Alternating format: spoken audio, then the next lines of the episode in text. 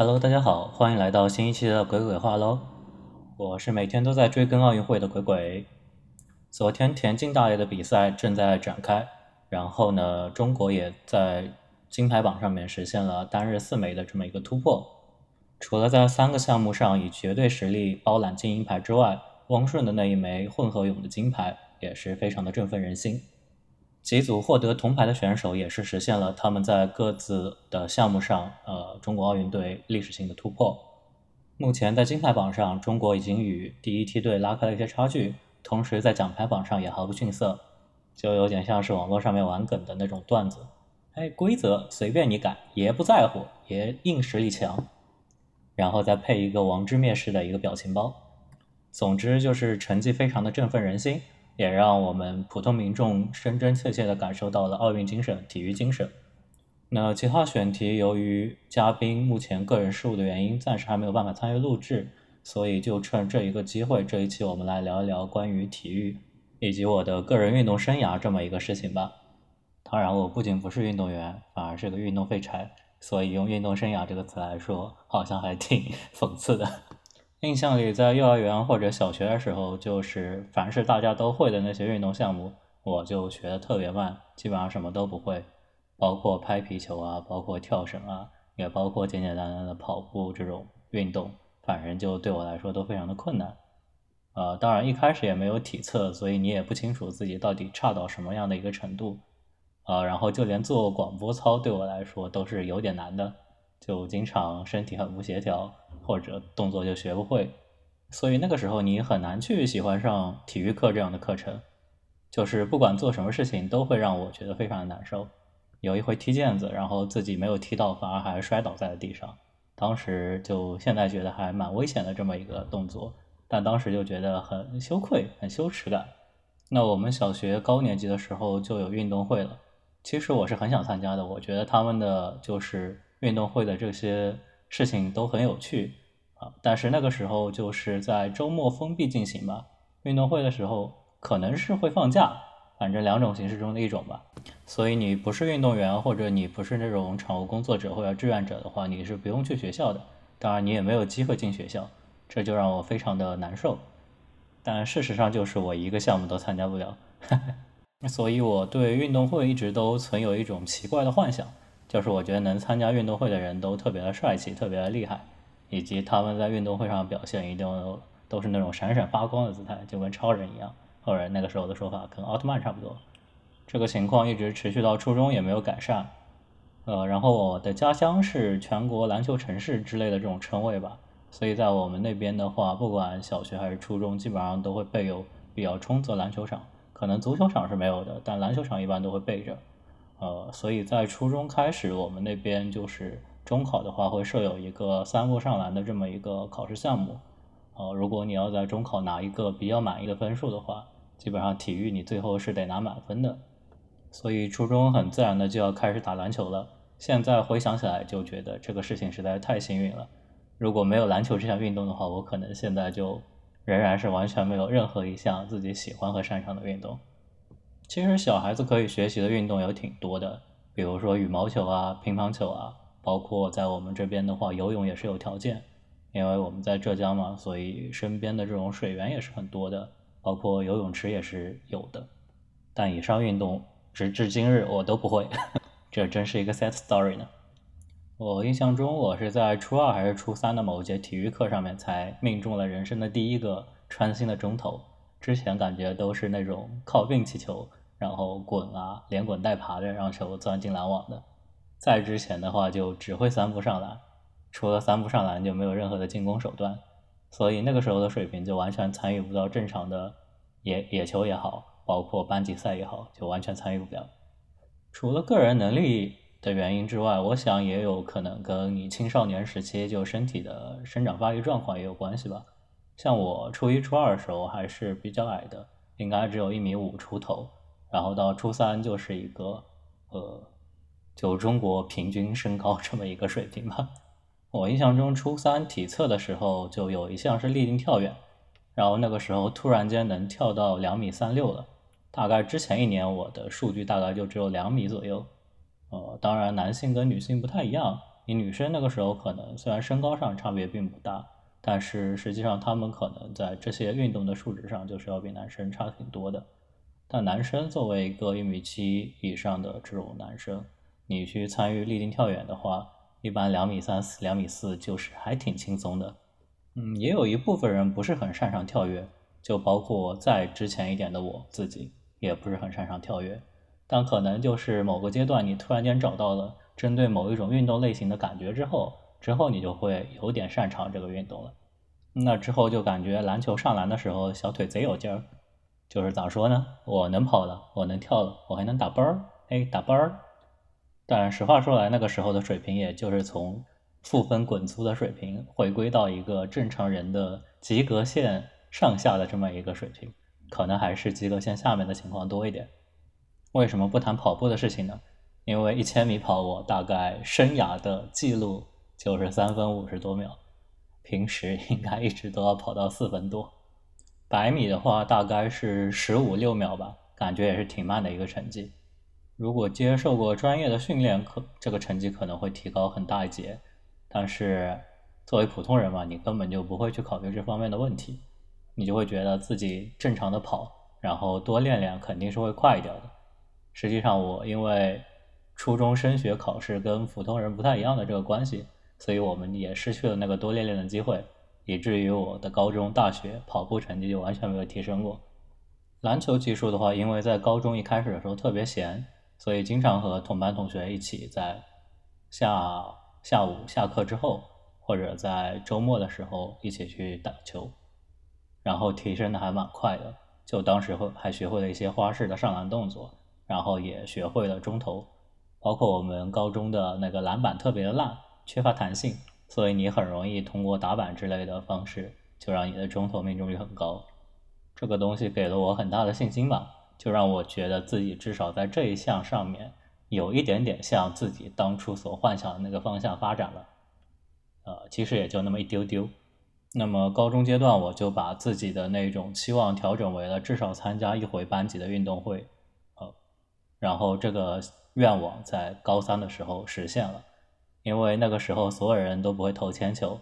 以及我们的篮球的队长就觉得，哎，你这么多年挺不容易的，要不就让你替补出场去露个露个脸吧。那铅球的技术动作真的是你平时生活中完全 用不到，就你也不会经常去调动那些肌肉，同时你也不会在生活中以那样的发力方式去做某一件事情。所以我记得当时的成绩非常的烂，大概要比体训生。短三分之二估计，然后篮球赛的话，我记得高三的时候我们好像赢了三场，最后是第三还是第四啊？然后实在打不过某几个班级，但是我出场的时候好像还是得了一点分吧，但是犯规也挺明显的啊，因为那个时候防守动作比较激进，所以在呃我们老师的严苛的吹罚之下，就很快就觉得不是很合适继续上场。不管怎么样，总总归是就勉强达成了一个小目标吧。有了高中的基础之后，在大学就是运动上就会得心应手许多了。呃，大学前两年我们是有体育课的，然后你会自己选择课程。当时报了两年的篮球，虽然给分很低，但是就快乐，快乐才是最重要的，是吧？什么是快乐星球啊？然后运动场其实是一个很适合社交和混熟脸的这么一个场合。就如果你天天去某一个运动场，那你一定会对其他。隔一段日子就会来的人很熟悉，就即便你们相互不知道名字，但你一定知道，哎，你不就是当年跟我一起打球那个谁吗？是吧？这个场景就太太熟悉了。包括现在我们去参加一些高中朋友们的婚礼，或者一些其他的聚会场合，可能会碰到一些就其他班的朋友，然后我们相互就叫不出名字了，但是一定会说，哎，你是不是就经常打球那个人？我说对的，对的。那运动本身呢，也是一种对心情的调剂，包括也是对身体状况的一个调节。就今天身体不太好，那么要不去运动一下；今天觉得身体状况非常的棒，那么去运动一下；今天心情有一点低落，要不去运动一下；今天气质非常的高昂，要不去运动一下。反正就各种各样的情况吧，就感觉生命在于运动，撑不起我是吧？那以上就是我个人运动生涯的全部经历了。说起来就是很单薄的这么一个情况，但我想，就如果你不是一个天生的体育骄子，大多数人应该跟我也就差不多的水平吧。在进入职场之后，其实想要在大城市里面找到一起运动的朋友还挺困难的。啊，我现在在上海的能够一起打球的朋友们，可能住在上海的六七个区，分布在天南海海北，所以大家一起聚个会，可能光路上就得花费两个小时。然后有些人会早到，有些人会迟到，所以约一场球也太困难了吧？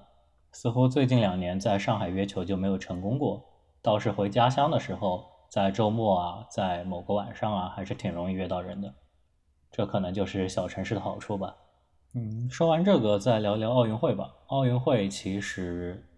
哎，混有跟青春、跟夏天的很多记忆、很多故事呀。悉尼奥运会的话，我是没什么印象的。然后雅典奥运会，当时看竞赛的时候，就刘翔夺冠，感觉那个时候实在是太激动了。后面北京奥运会嘛，相信那个时候。真的目睹了的人，就是一定会终身难忘的。伦敦奥运会的那个夏天，正好是高中毕业，然后因为有时差嘛，所以大家晚上都需要熬夜来看比赛。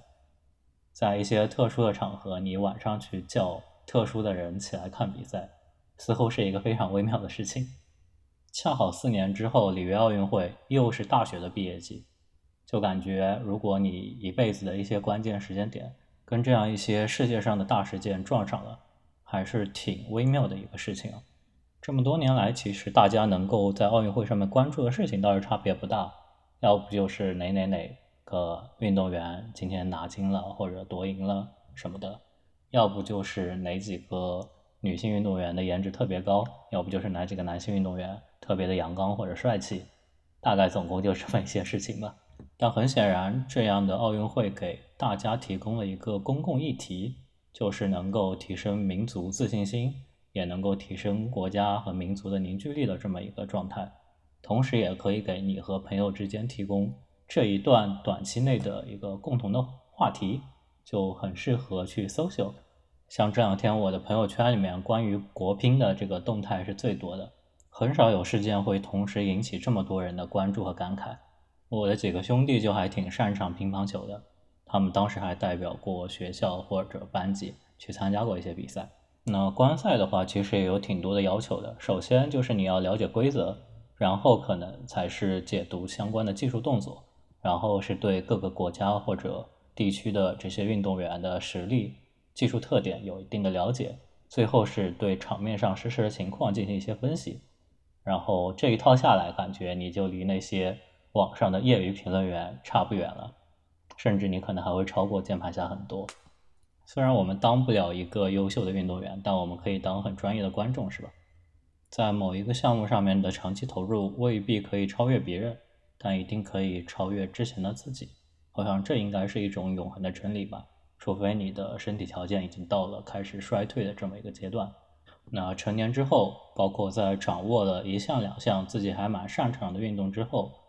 当你对其他的运动的技术特点也有了一定了解之后，其实上上手就是没有那么困难了。像现在的话，如果让我去尝试学习呃某一些运动，我觉得也不会太困难。包括现在比较流行的健身或者瑜伽，那么其实他们锻炼到的一些肌肉部位也好，什么也好，他们会在未来很多其他的运动上也能够用得到。但如果你没有经过这种训练的话，可能就还挺困难的，有些运动会需要上下肢的力量，有些需要用到全身的肌肉，也有一些对核心的力量要求特别高，还有一些会对你的全身的耐力都会要求比较高。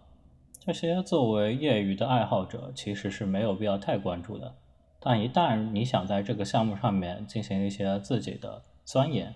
想要有进一步的提升，那么一旦开始关注到这些细节点了。就很容易能够在现有的基础上面提升一个级别。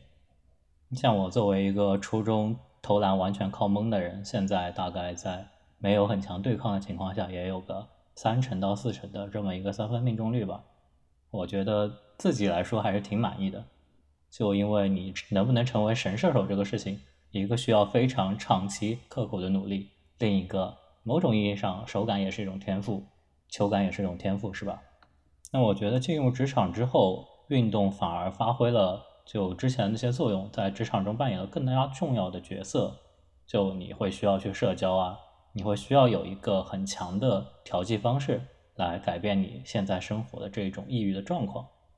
这些都是我目前能够看到的就非常重要的作用。像我最近重新找到了能够打篮球的场馆，还有合适的时间点，那我最近就非常的开心。我觉得应该每一个热爱运动的人跟我都有一样的想法和希望吧。那如果你现在还没有属于自己的一个热爱的运动或者喜欢的运动，或者能给自己带来足够激励的运动，不妨就趁着现在这么一场体育盛会，去尝试开辟一个新的领域吧。呃，希望你能够找到自己热爱的运动，也希望你能够找到陪伴你一起运动的那个人。那么今天就到这里吧。大家再见，拜拜。